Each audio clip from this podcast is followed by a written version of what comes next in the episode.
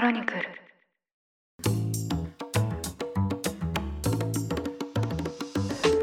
おはようございます。8月6日土曜日ニュースコネクトパーソナリティの野村貴文です。この番組では平日毎朝5分間で世界のメガトレンドが上がるニュースを解説しています。常日頃からお聞いただきまして誠にありがとうございます。さて今日は久々の土曜版の配信です。ゲストの方を一人お招きしまして世界の今についてさらに詳しく深掘りしていきたいと思います。それでは本日のゲストをお呼びしたいと思います。アメリカ老年医学内科専門医の山田裕二さんです。よろしくお願いします。よろしくお願いします。はい。あの山田さんといえばですね新型コロナウイルスが流行し始めた当初に、まあ、かなりこう積極的にいろんなメディアで発信をされまして、はい。例えば講談社の「ミモレ」っていう、あのメディアあのあれですよね。連載を今お持ちですよね、はい。あとあのニュースピックス私の古巣のニュースピックスでですねもう本当連日のようにそのコメントをいただいたりとか発信をいただいてでやっぱりこう山田先生の意見は信頼できるっていうふうに まあいろんなこう先生のファンが増えたんじゃないかと思うんですけどそれだといいんですけど。でニュースピックスにもよくあのご登場いただいていたんで先生のこう発信っていうのは私あの画面越しとか記事越しにずっと読んでいたんですけど、はい直接お目にかかるのは今日が初めてで。そうですよね。はい、ありがとうございます。本当にこういう機会いいやいや、ただきまして。とんでもないです。こちらこそありがとうございます。はい、でちょうどあの6月に講談社から新刊書籍「最高の老後死ぬまで元気を実現する5つの M」という本を出版されまして今日はそちらのお話を中心に伺っていきたいなと思っています。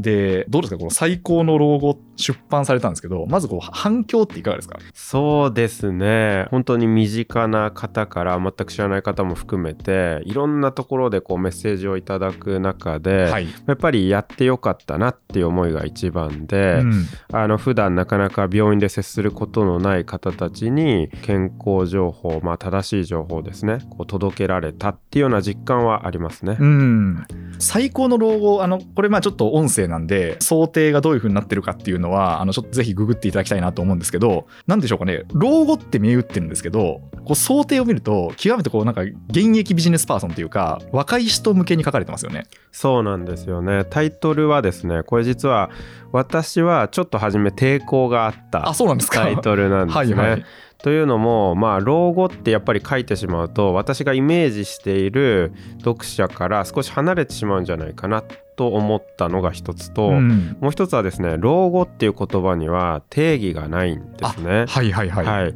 で私はすごく言葉の定義っていうものを重んじて、うん言葉を大切に使うっていうことをこの本の中でもしてるんですけどもにもかかわらず定義がない言葉をタイトルに使うっていうことにすごくこう抵抗があったので、うん初めちょっとこれでいいのかなっていう思いがありましたね。はいはいはい。でも最終的には最高の老後になったわけですよね。そうですね、最終的にこうなったのはむしろポジティブに捉え始めて、うん定義がない言葉だからこそそれぞれの人が思い思いに手に取ってくれるかなという思いがあってやっぱり年齢に関係なく皆さん平等に年を取るので、うんどの方も手に取ってそれぞれの思いで読んでもらえるまあそれにあの対してはむしろ定義のない言葉がタイトルに来た方がいいのかなと思い直してですね、うん。あこれがいいのかなという思いに変わったんですよね。そうですね。はい最終的には出版社さん側からのあの説得にこう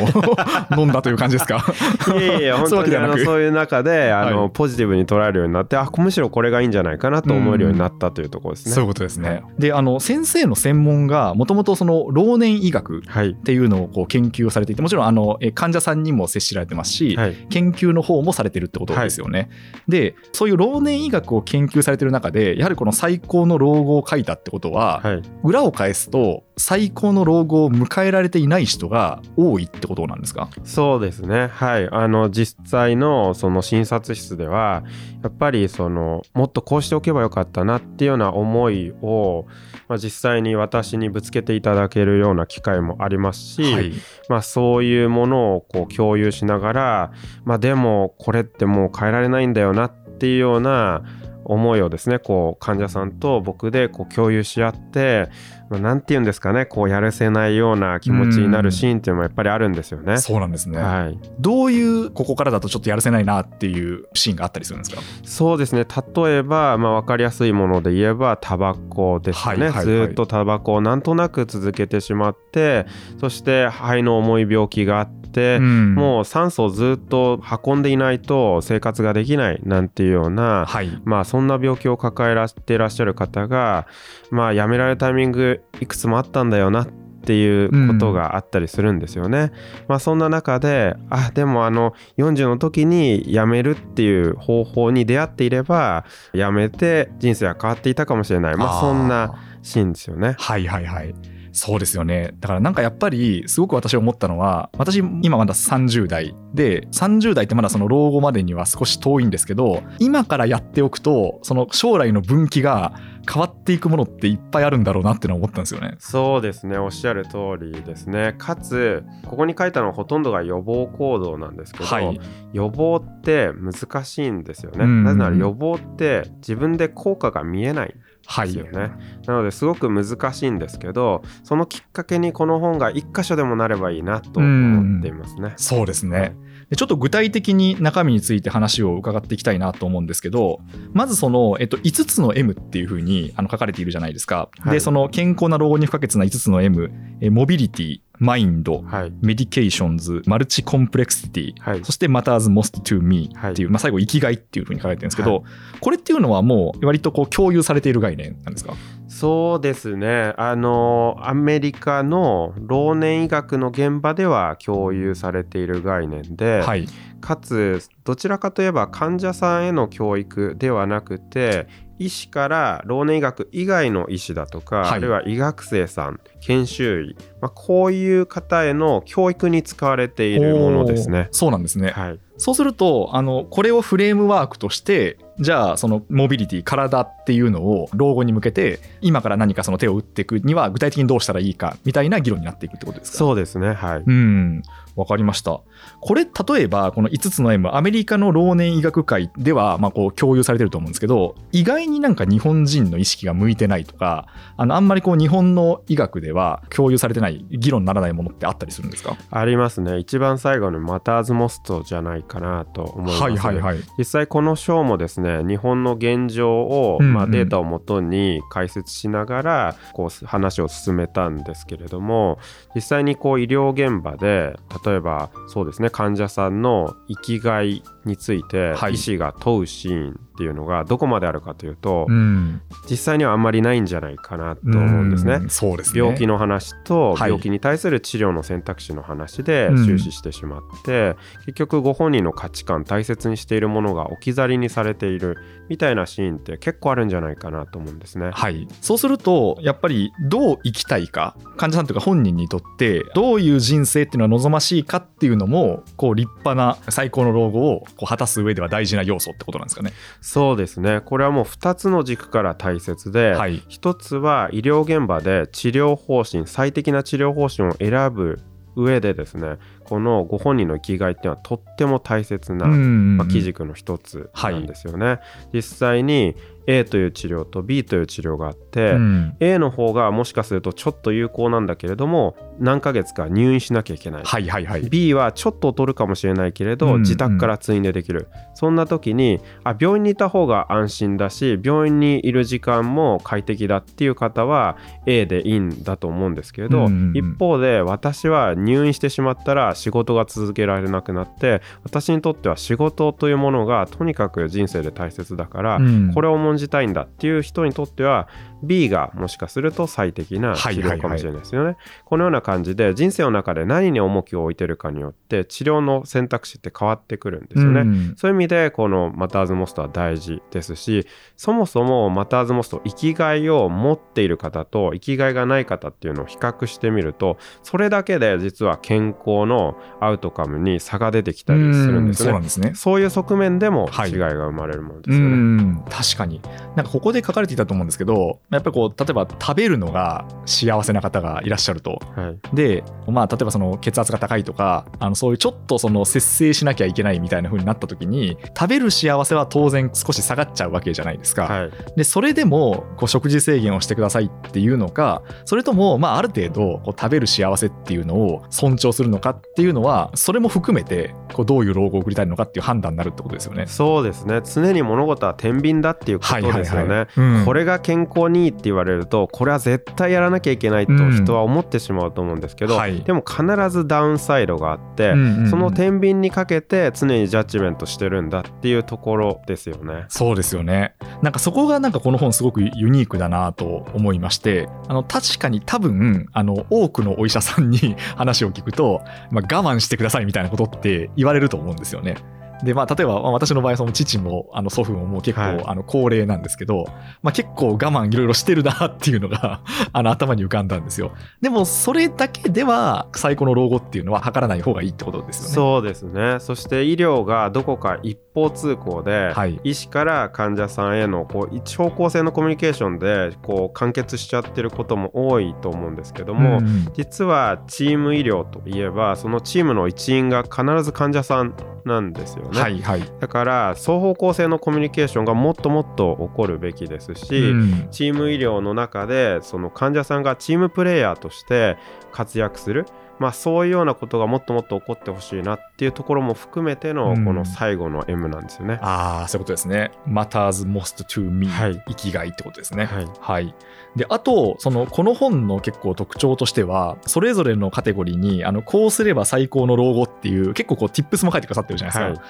で、ちょっとこれ自分なりにまとめるとなんですけど、まあ、やっぱりこう、運動は大事。はい大事ですよね、やっぱり。はいあと、それから、その、ちゃんと栄養を取ることが大事。はいあと、こう睡眠とか、はいこうストレスを避けるのが大事。まあ、その栄養っていうのはね、こう食生活も含めますよね。はいで、あと、健康診断。はいやっぱりこうちゃんとメンテナンスをして自分の状態がどうであるかっていうのをこう測っておくとで最後にあの先生がまさに今さっきおっしゃったその生きがいを持ってることが大事みたいなことなんですけど、どうですか？やっぱりこれってともすると忙しく生きてるとあのお留守になりがちなんですかね？はい、いやそうだと思いますね。やっぱり運動一つとっても、はい。まあ、いつか始めようと言ってうん。ずっと置き去りにしてしまうみたいなことってやっぱりあると思うんですけど、ええ運動一つとってもですね端的に見ると、まあ、疲れるしうん。時間も取られるし、はい、まあなんか忙しい時間の中であえてやらなきゃいけないのかなと思うんですよね。うんでも長い目で見ると積もり積もって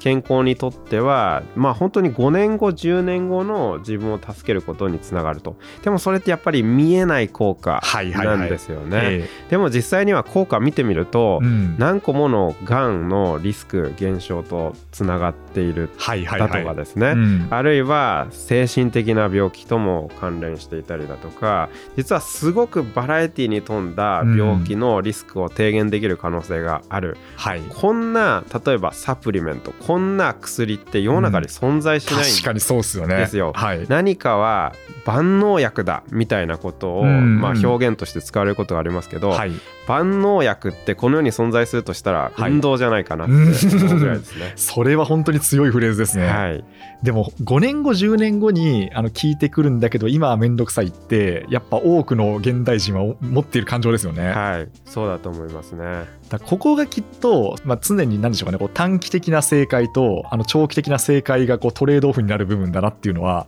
個人的には感じていてただそういう理性の力でちゃんとこう長期につながるようなことをやるっていうのは確かにこの本を読むそういうマインドに向けさせてくれるような効果はあるかなと思いましたね。なるほどなるほどありがとうございます。あとはその生活に溶け込ませる工夫というかですね、はいはいはい。その例えばこの本でも紹介したんですけど運動の効果って0より1だよっていう研究こそ無限にあってですね、そのうん週末だけ週に1回だけやってても意味ないんじゃないかと思われると思うんですけど、ええ。実際には週末だけやったあ人と全く運動をやらない人で比べた研究っていうのすらあって、うん。それで比べても健康なアウトカムって差が出たりするんはい。ですよね。なのでそういう方も諦めないであ、うんうん。日曜日だけちょっとやろうかなとか、はい。土曜日の空き時間だけやろうかな。まあそんな感じで思っていただければいいなと思ってあえてそういう研究をご紹介したんですけどもそんな感じでこう自分の生活の隙間に入れていっていただくといいのかなと思いますね。そうですよねあの今のところこの見出しで言うとどれくらい運動すればいいのかの答えは0よりも1って書いてあるんですけど、これ結構あの救われる人多いと思うんですよ。あ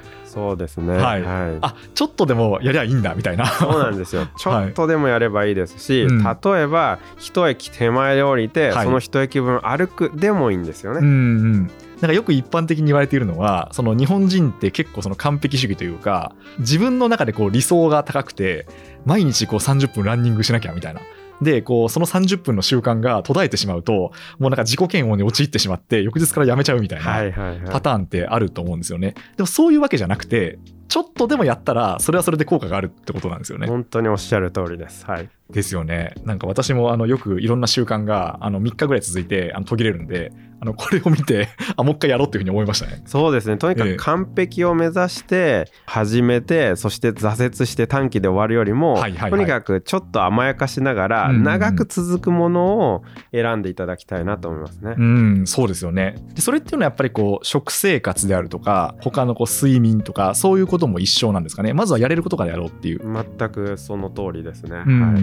あと個人的にまあこれはあの自分が好きだからあのおって思ったんですけどコーヒーって結構体にいいんですか？なるほど。これはですね、はい。まあ私がコーヒー好きであるっていうことが転じて、はい。もうコーヒーを入れ込んだみたいな側面もなくはないんですけれども。け結構押されてますよね。あのコーヒー好きはうつ病にならないハテナっていう話もありますけど、はい、そうなんですよね。しかもハテナまでついちゃってるっていうところなんですけども、はいはい。あのコーヒーもですねこうなんていうかいい噂悪い噂いろいろあって、はい。でなんとなく捉えどころが難しいなと。飲みすぎたらなんか健康に悪いんじゃないかとかですね。えでも健康にいいっていうようなニュースもあったりするよね、はい。みたいな感じでちょっと捉えどころが難しいものじゃないかなと思うんですけども、うん。あのコーヒーの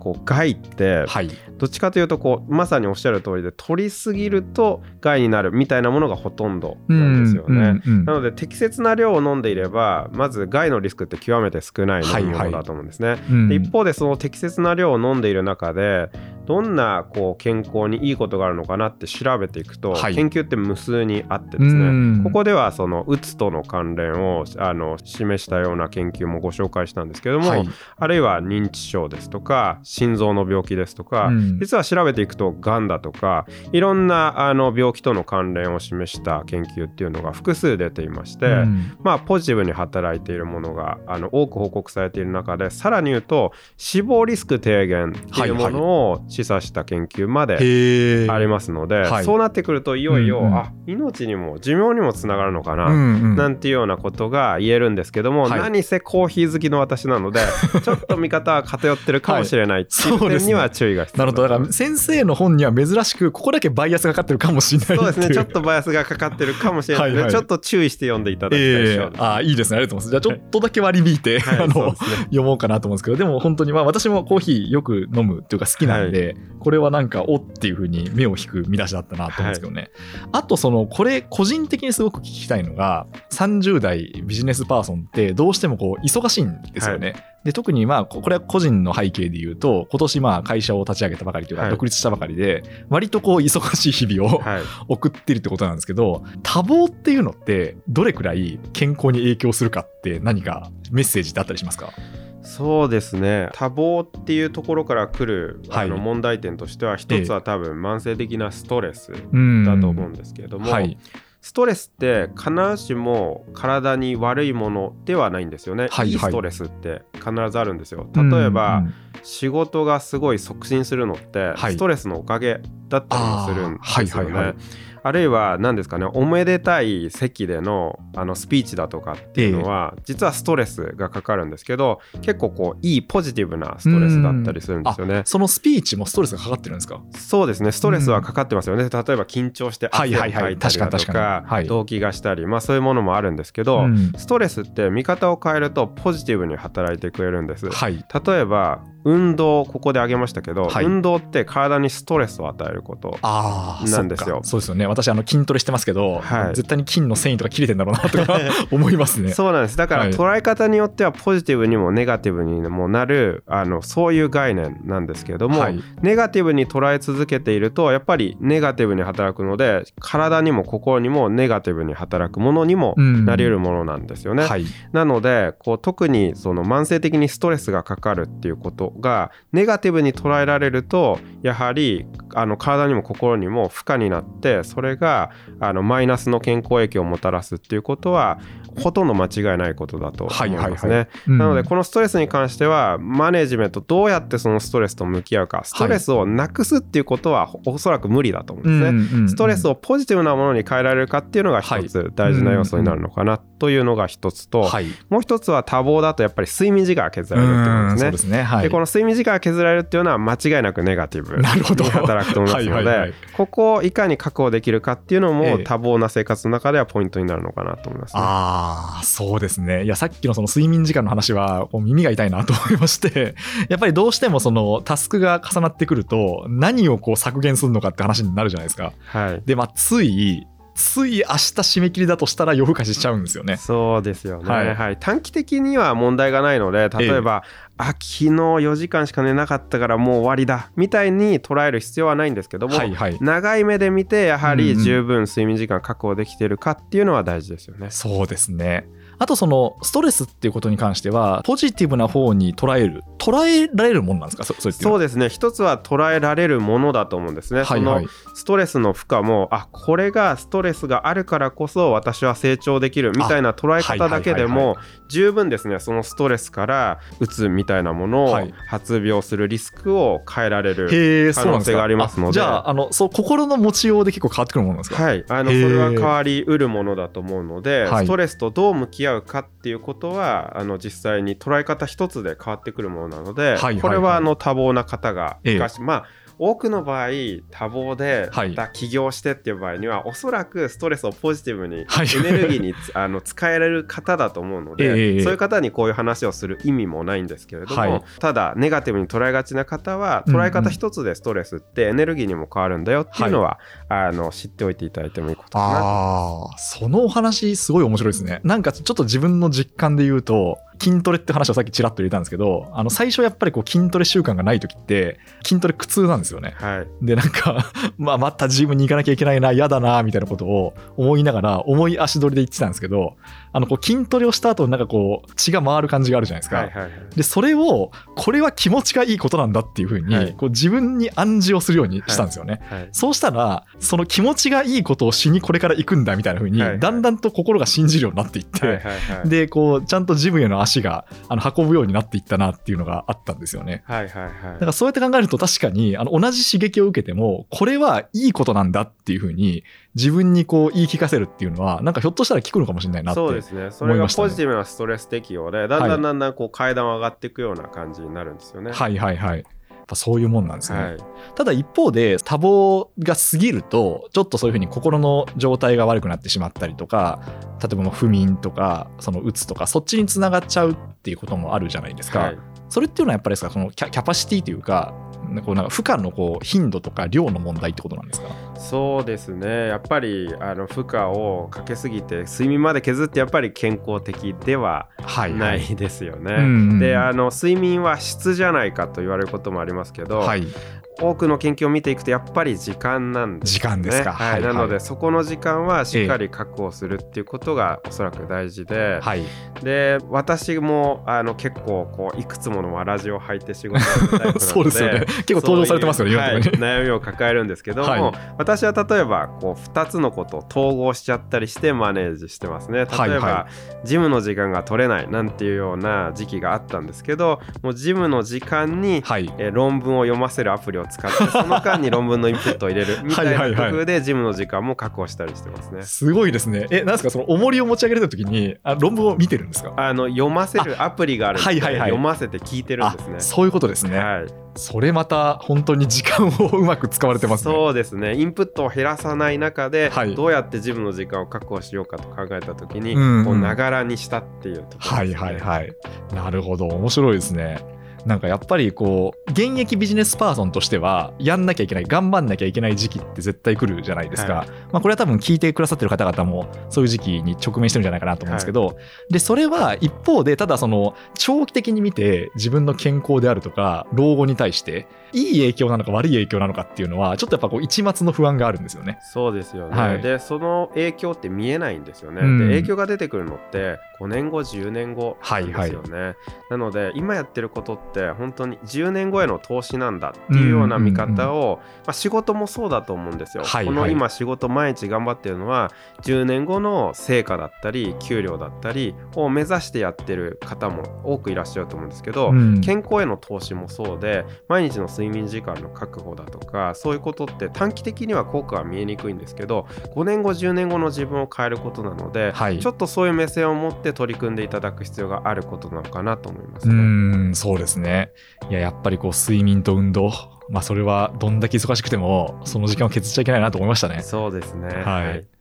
ちょっとその時間も少しあの迫ってきたんですけど少しこう先生のバックグラウンドについてはい。伺いたいなと思うんですけど老年医学っていうのを研究されていると、はで一方でこう患者さんにも向き合ってらっしゃるってことなんですけど、今はそのアメリカでお医者さんとして働かれてますよね。そうですね。そうですよね、はい。ちょっとあの自分の人生をそんなこう数分間語るっていうのも難しいと思うんですけど、どういう経緯でそこに行き着いたんですか？そうですね。いくつかあるんですけども、はい一つは日本でもともとがんの治療だとかをしていたんですけれども、はいはい。がんの治療をする中で90歳100歳の方ともたくさん出会ってきたんですね。でそんな中で、えー医師の中での会話でですねがんの治療を考える時にあこの患者さんはもう90歳だから抗がん剤治療はできないねと。うん。なんかこの治療はやめて例えば緩和治療をしましょうみたいな議論がたくさん行われてたんですね。うんでそこで出てきた話って90歳とか80歳とか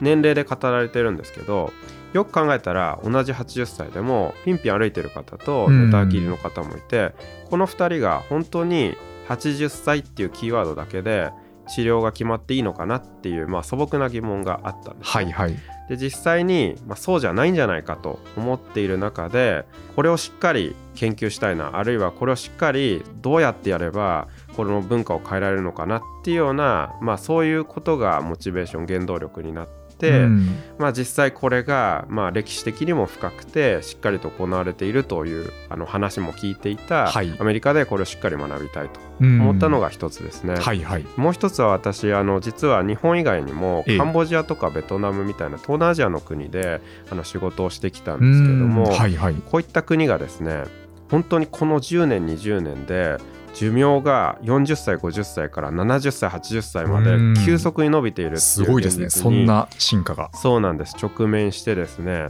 でこの間に起こったことは突然寿命が伸びたので高齢になってから起こるような問題。例えば日本ではありふれた心筋梗塞脳梗塞こういった問題ですね。あるいは高血圧糖尿病みたいな生活習慣病こういったものの知識すらあんまりないみたいな、そういった現実が広がっていて、うん。これはやっぱり高齢になってからその特有にこう抱える問題をしっかり学んでそして資格も得てそういった資格を持ってこの世界観を変えられるようなあのそういう仕事がしたいなという思いもあって学びに行ったっていうところはあ、そうなんですね、はい。そうするとじゃああの次のステップとしてそのアメリカで学んだもうセオリーとして学んだことっていうのをその東南アジアの現場に生かしていくっていうのをこうビジョンとして持たれてるってことですか？そうですね。日本のみならず、はい東南アジアで何かこう世界観を変えられるような仕事がしたいなっていう思いは根底にずっとあります、ね、そういうことなんですね。はい。そうか。じゃあ、割とあの先生の、まあ、行き着く先というか、あの長期的にやりたいっていうのは、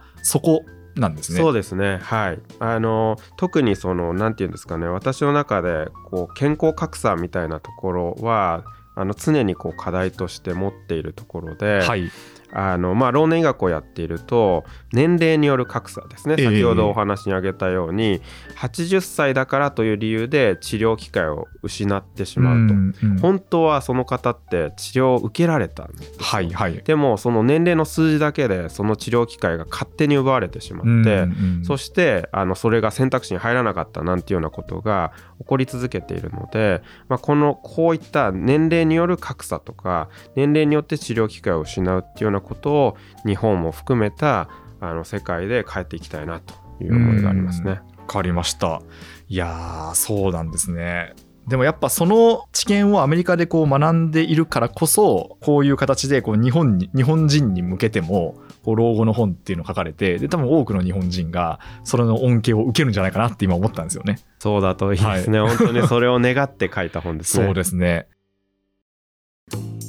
まあ、ということでちょっとそろそろお時間があの迫ってきたんですけどどうでしょうかね？そのどういうふうにこの本をあの読んでもらいたいかっていうのってあったりしますか？そうですね。あの5つの M でパートを分けたんですけれどももちろん最初から通読していただいてもいいんですけれどもあのそれぞれの章は独立してある程度書かれていますので本当に興味を持った M から読んでいただくのもいいかなと思っていますしある医師の方が Twitter で5章目の5つ目の M から読むといいかもっていうような読み方を提案してくださった、ええあのえ医師の方がツイートされていたんですけども、あそれもすごくいいなと思っていて、4章目までは結構科学を中心に書いてるんですけど、うんうん。科学だけじゃないよっていうことを最後に書いてるのでそういう目線で5章をまず読んでいただいた上で1章目から読んでいただくとですね科学だけじゃないっていう視点で読めるのでそういった読み方もあいいのかなと思ったのでぜひあのそういった見方もしていただくといいかなと思いますね。そうですね。あでもそれ確かにおっしゃる通りですね、はい、